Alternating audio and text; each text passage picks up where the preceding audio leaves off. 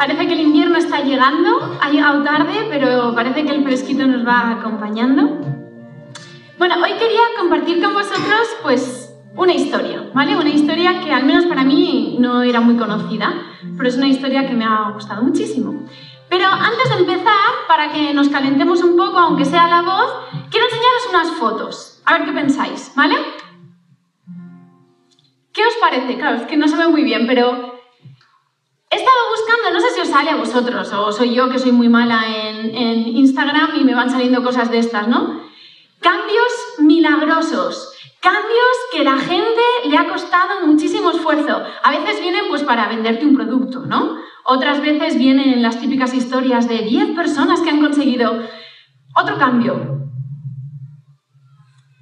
Se ve, ¿no? Más o menos, aunque esté ahí un poco justillo, pues cuando puse, digo, pero bueno, no me van a salir solo cambios de mujeres, ¿no? Digo, voy a ver alguna transformación así mm, de hombres también. Le doy a transformaciones de hombres y me sale esto. Digo, pero si ese no estaba gordo. O sea, es que no lo puedo entender. ¿Qué pasa? ¿Que los hombres no adelgazan o cómo funciona? De las mujeres todo era de muchísimo peso a poco, de los hombres todo era de cuerpo normal a cuerpo musculoso. Pero luego me salieron más y esta me llamó muchísimo la atención. 10 parejas que han conseguido una transformación total. Y se veía, ojo, qué mal se ve, pero bueno, se veía, eran 10 parejas, pues eso, los dos súper gordos y de repente los dos perfectos. Digo, mira, sí que el trabajo en pareja sí que funciona, ¿no? Si lo consigues convencer, funciona. Pero estos no son todos los logros que hay, ¿no? Mirad este tipo de logros que encontré también. Diana Nayar, no sé si... bueno, mira, esto se va a ver mejor. Esta señora es una, se ha hecho famosa porque es nadadora, pero es nadadora desde que era joven. No creáis que empezó a nadar de mayor. Pero su logro, el logro de cruzar desde Cuba hasta la Florida, y esto me llamó mucho la atención, ¿vale? Nadando sin neopreno y sin nada para eh, alejar a los tiburones. esta señora lo que quería era morir y no se dio cuenta, ¿vale? Lo consiguió, ojo al dato, con 64 años. Había estado 35 años luchando por esto y con 64 años, Antonio, aún estás cerca de lograrlo. Lo logró. Lo logró 166 kilómetros a nado, 52 horas. Impresionante. Pero mira, hay más. Gladys Burrell esta señora corrió una maratón con la friolera de 92 años. Ahí voy a llegar hasta yo. 92 años, una maratón de 53 minutos y 16 segundos en Honolulu. Ganó, por supuesto, el, récord, ¿no? El Guinness Record. Y me gustó mucho porque le pusieron de apodo Gladiator. ¿Vale? Como se llama Gladi, lo, lo pensaron, lo pensaron mucho. Otro más. La abuela Moses. Empezó a pintar a los 76 años porque le diagnosticaron una artrosis en las manos. Ella era bordadora y tuvo que dejar de bordar y entonces dijo, ¿qué hago con mi vida? Y empezó a pintar. Bueno, pues a los tres años de empezar a pintar, su arte estaba colgado en el Museo Moderno de Arte de Nueva York. Y hemos dicho 76 años. Y el último, Penélope Fitzgerald. Inició su carrera literaria con 58 años y publicó su primer libro con casi 60 y fue finalista en el premio Booker. Es decir, claro, yo veía todas estas imágenes y pensaba, está claro, si es que la edad eh, no es algo que te, que te frene, ¿no? Pero por lo general me he dado cuenta que los seres humanos lo que envidiamos es el resultado. No envidiamos las horas que esas personas han dedicado a prepararse, no envidiamos las horas que esa señora ha estado en el mar nadando, no envidiamos las horas que esa señora ha estado pintando y rompiendo cuadros porque no le gustamos, envidiamos él, madre mía, ¿tú has visto cómo ha perdido peso? Increíble cómo se ha quedado, ¿eh? Madre mía, ¿tú has visto eh, esa señora la maratón que ha hecho? Vaya, ojalá fuera yo como ella. Pero normalmente nos quedamos con él, ojalá fuera yo como ella.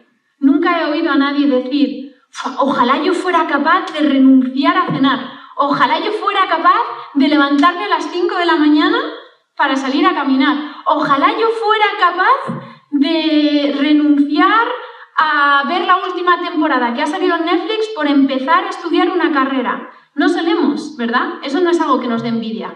Envidiamos el resultado, pero no envidiamos el proceso. 5, de repente cuenta una historia, ¿vale? Una historia sobre un pueblo del que nadie ha hablado antes y del que estuve buscando porque nadie va a volver a hablar más. Solamente se nombra en eh, un capítulo de la Biblia. Y este pueblo es el pueblo de los recabitas. Este pueblo se supone que sale de los israelitas, ¿vale? Pero es un pueblo que cuando empieza a ver lo que el pueblo de Israel está haciendo con su vida, dice, mira, fuera. Nosotros tenemos muy claro nuestros principios, no vamos a seguir por ahí. Y es un pueblo que se aparta. Entonces, eh, en un momento dado, Dios eh, le dice a Jeremías, mm, Jeremías, quiero que conozcas a un pueblo y quiero que hagas algo especial con él. En ese momento el pueblo de Israel estaba pasando por un momento muy duro.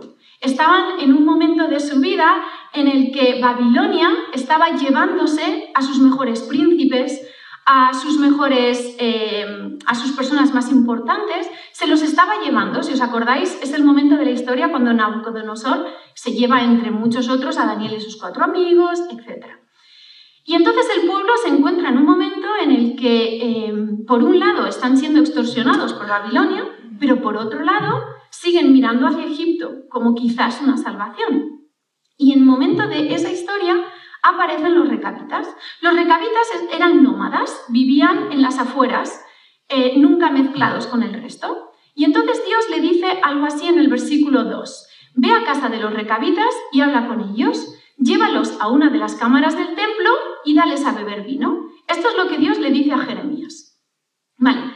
Israel estaba, como os he dicho, o como diría Bumburi años después, entre dos tierras. No sabían muy bien qué hacer con su vida ni hacia dónde tirar. Pero en ese momento Dios dice, bueno, vamos a ver qué pensáis de esto. Y entonces Jeremías, como buen siervo, el pobre hombre maltratado, por cierto, profeta de Dios. Bueno, un profeta de Dios es alguien importante, sí, importante para que te metan en una cisterna, para que te den latigazos, para que te miren mal, y no porque su historia empezara mal, porque os recuerdo que Jeremías es el que empieza como profeta eh, del niño rey, de Josías. Entonces, em, él es el que, cuando Josías tiene unos 13 años, empiezan juntos a hacer las reformas, a cambiar, y Josías lo quiere muchísimo, y hacen un montón de cosas, pero Josías muere y le suceden los hijos. Y los hijos ya no piensan como el padre.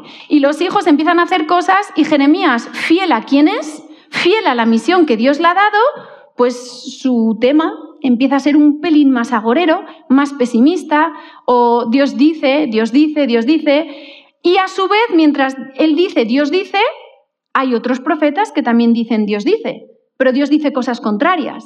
La única diferencia entre uno y otro es que todo lo que dice Jeremías se cumple y lo que dicen el resto de profetas no se cumple. Pero aún a pesar de eso, a quien la gente coge manía es a Jeremías. Y es que lo dice el dicho, ¿no? El grupo no siempre tiene la razón, pero a veces tener la razón no hace que la gente te quiera más. Pero Jeremías tiene claro que va a ser fiel a sus principios, así que cuando Dios le dice, ve a casa de los recabitas y ofréceles a beber vino, pues Jeremías, fiel a Dios como siempre, se va a buscarlos. Se va a buscarlos y les dice, versículo siguiente, puse ante los recabitas tazas y copas llenas de vino y les dije, bebed vino. Más, no beberemos vino porque Jonadab, hijo de Recab, nuestro padre, nos mandó, jamás bebáis vino, ni vosotros ni vuestros hijos, ni edifiquéis casa, ni sembréis sementera, ni plantéis viña, sino habitad en las tiendas todos vuestros días, para que viváis muchos días sobre la tierra donde peregrináis. Y nosotros hemos obedecido esto a la voz de nuestro Padre en todas las cosas que nos mandó. Recapitulo un poco, ¿vale? Es un pueblo que sale del pueblo de Israel, a quien su padre, Jonadab, les da un mensaje que el padre, Recab, ha sido siempre fiel. Dios dijo esto y nosotros lo vamos a seguir fielmente. Es un pueblo mucho más pequeño que el pueblo de Israel, pero desde hacía 250 años se habían mantenido fieles a lo que Dios les había dicho. Vivían como nómadas, vivían sin plantar, sin sembrar, pero vivían fiel a sus principios. Así que cuando Jeremías los lleva, no los lleva a cualquier sitio a beber. Dios les dice, llévales al templo. Y Él les lleva al templo. los presenta en el templo y en el lugar más sagrado, en el lugar donde se revela la presencia de Dios, Jeremías, profeta de Dios, les ofrece vino. Cualquier otra persona habría aceptado. Si el que te lo está pidiendo es Dios, en eh, un, un profeta de Dios, en la casa de Dios, a ver, hay gente que por menos lo haría. Pero ellos se mantienen fieles a sus principios porque saben quiénes son. Y ese es el primer punto que quería compartir con vosotros hoy. Cuando tú sabes en quién has creído, cuando tú sabes cuáles son tus principios, y tus principios no están basados en lo que tú crees, sino en lo que Dios te dice, pueden caerse los cielos y la tierra que tú vas a seguir fiel a tus principios. El problema de nuestros principios muchas veces es que no tenemos claro cuáles son. Es que no tengo claro qué es lo que Dios me está pidiendo. Es que no sé si es hacia aquí o es hacia allá. Es que no sé si quiero saber lo que Dios me está pidiendo. Y eso hace muchas veces que dudemos, que estemos como surfeando entre dos aguas. Pero los recabitas no tenían dudas. Ellos sabían lo que Dios les había mandado y ellos habían decidido mantenerse fiel, no importaba lo que ocurriera, no importara quién se lo dijera.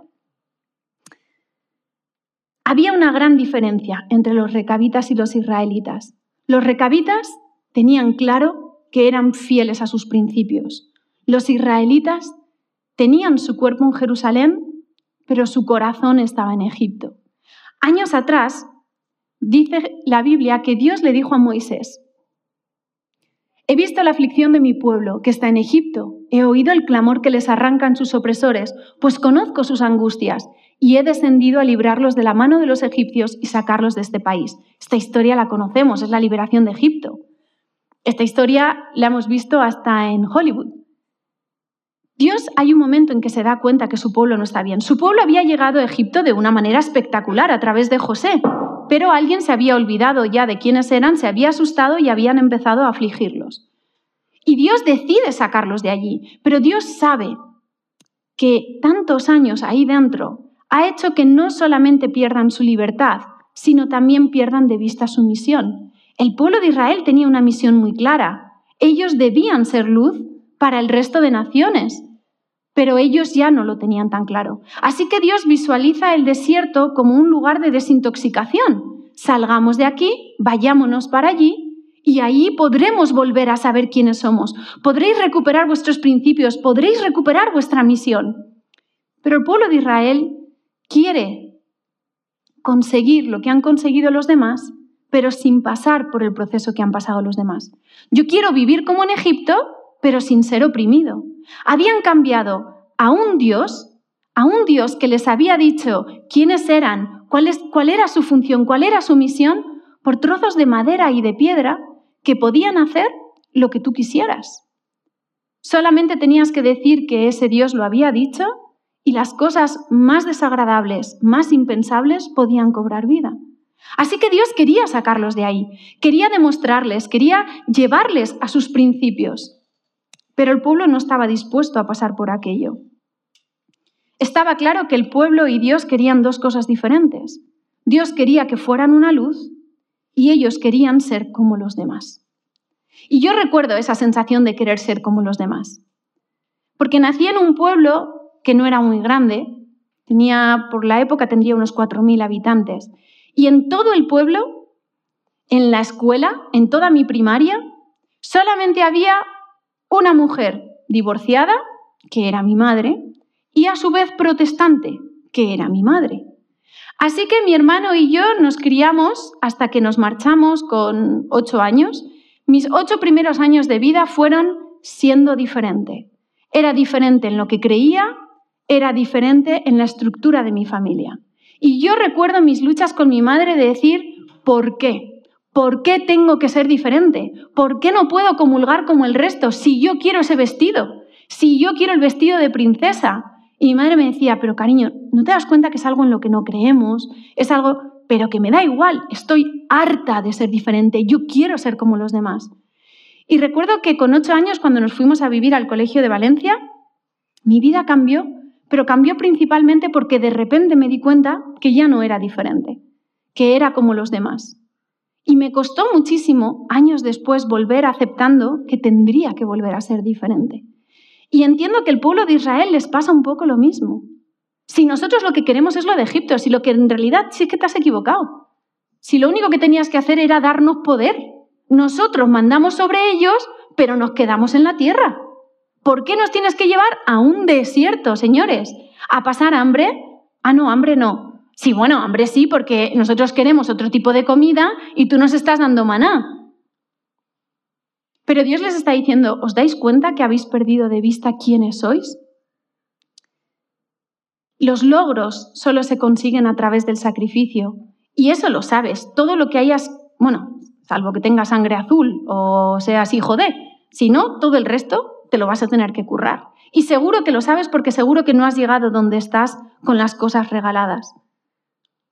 Pero a veces no nos gusta el proceso de conseguir esas cosas. Ellos siguen mirando a Egipto como el lugar de su salvación, aunque eso conlleve su esclavitud.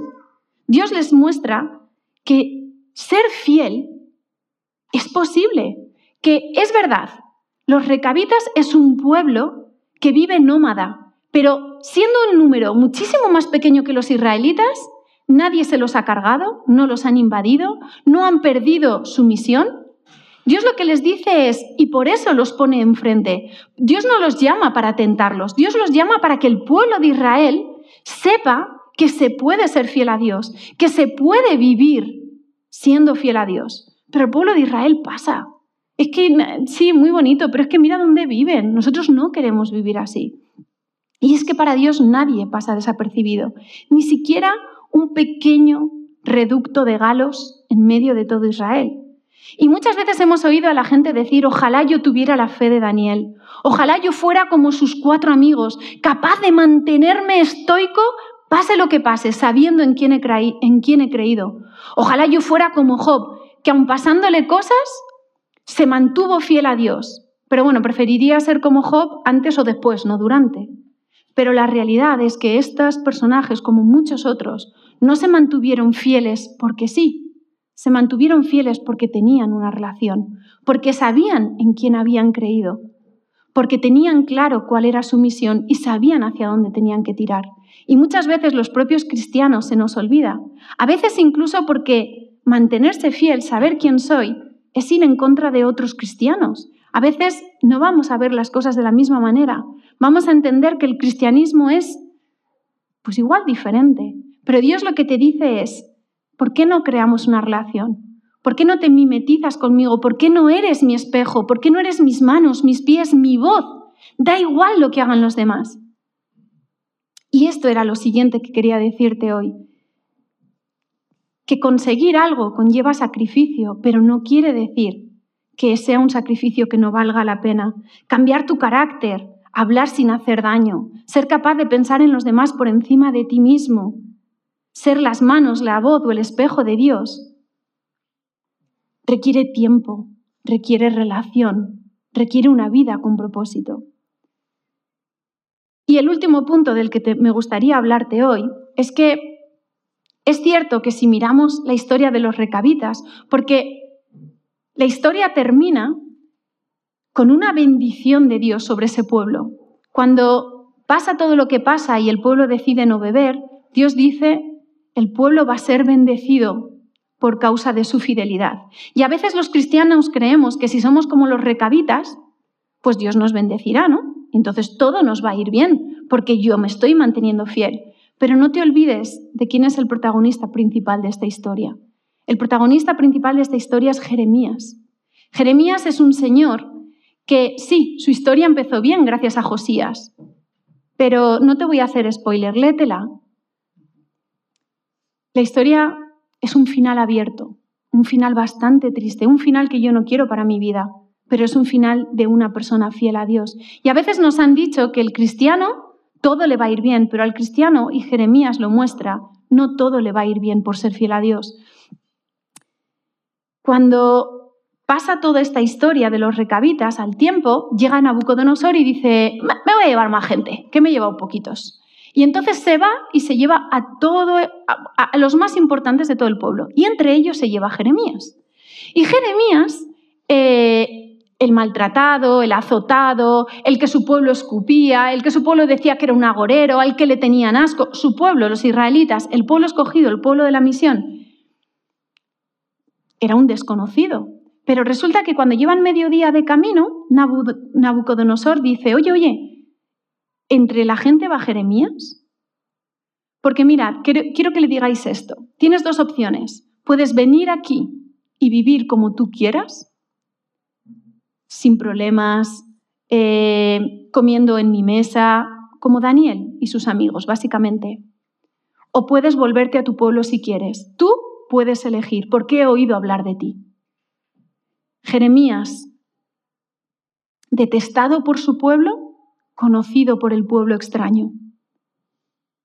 Y Jeremías, con 65 años, podía haber dicho, escucha, yo creo que ya he dado todo lo que podía dar, ¿no? Yo creo que ya he luchado por la misión que Dios me pidió. Creo que me merezco un final en el que pueda descansar. Me voy a, me voy a Babilonia y tengo una vida como me merezco, que bastante he sufrido ya. Pero Jeremías tiene muy clara su misión, siempre la ha tenido clara. Y Jeremías dice, mira, va a ser que no. Te lo agradezco, pero me vuelvo, porque Dios me ha llamado una misión y yo la tengo clara. Y no, no va a haber nada ni nadie que me impida llevar a cabo mi misión. Así que se vuelve y léete el final. Léete el final porque dan ganas de llorar. Pero él sigue estoico. Y esta es mi pregunta para ti. ¿Tú conoces tu misión?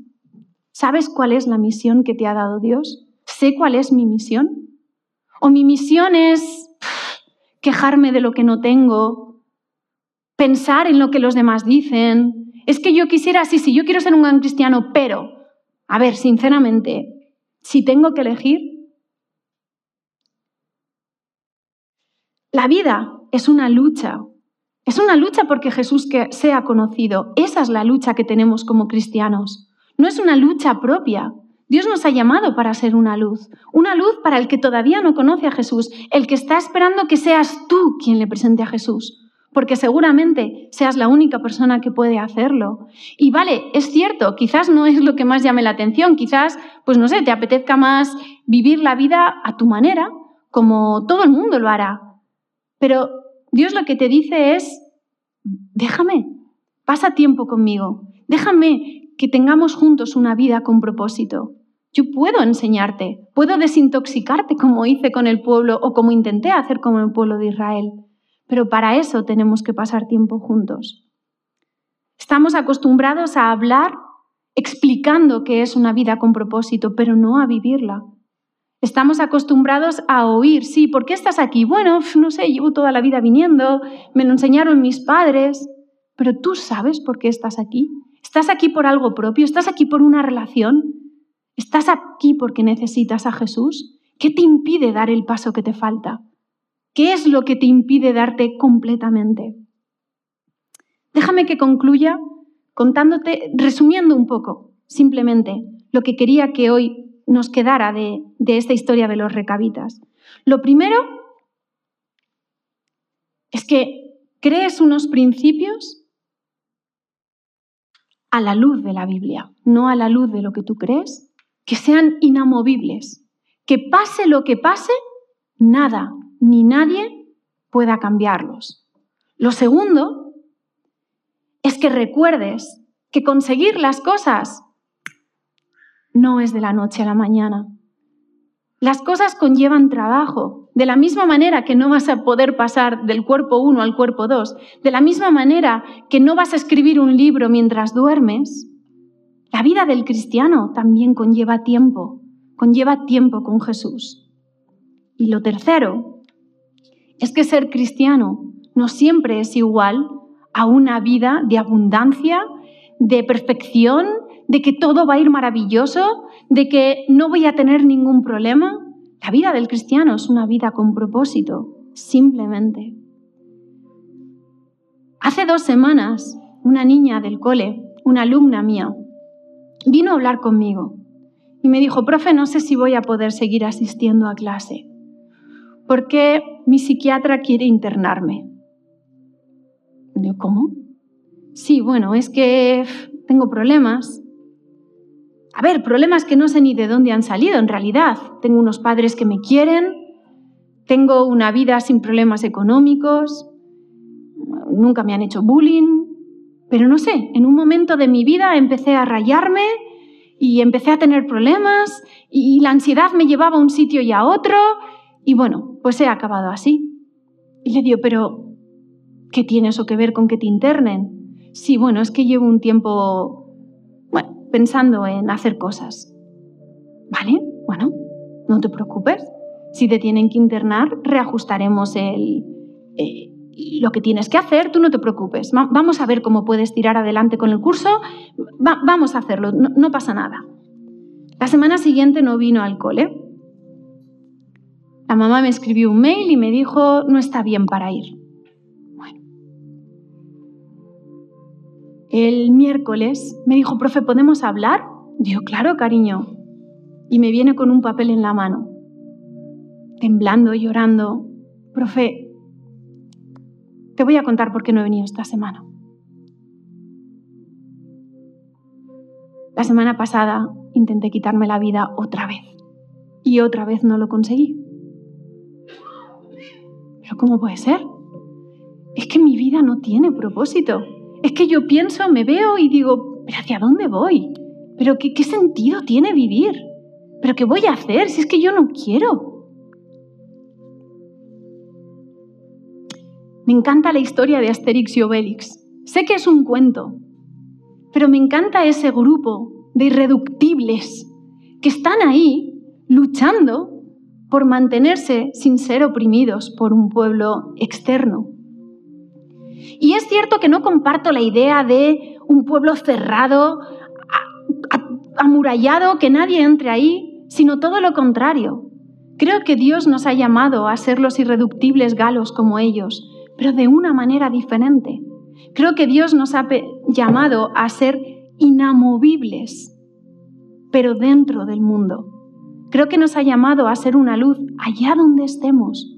Que cuando la gente nos mire, no necesite que hablemos, sino que nuestra vida sea la mejor, el mejor espejo de Jesús. No tenemos que aislarnos, no tenemos que escondernos, sino todo lo contrario. Debemos mostrarnos, pero manteniéndonos fieles a quien hemos creído, en lo que hemos creído. Creo que lo que tenemos que ser son las manos, los pies y el amor que tu vecino necesita.